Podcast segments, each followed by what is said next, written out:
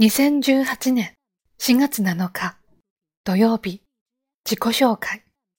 4月は新たな人間関係の中で生活や仕事を始める人も多いでしょう。人間関係を築く第一歩は自分自身を知ってもらうことから始まります。その方法の一つが自己紹介です。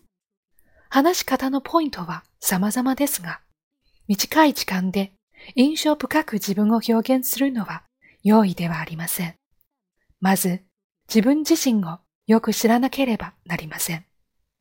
K 君は学業を終え、新入社員として出社する前日、自己紹介の参考にしようと、両親に自分の性格について聞いてみました。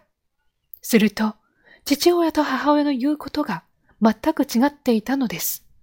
また、K 君自身が思っていた自分像とも違い、立場によって見方が変わることを知りました。自己紹介は名前、趣味、意欲などをアピールするとともに自分を見つめ直すチャンスでもあります。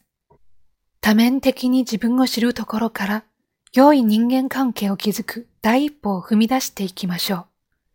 今日の心がけ、まず自分を知りましょう。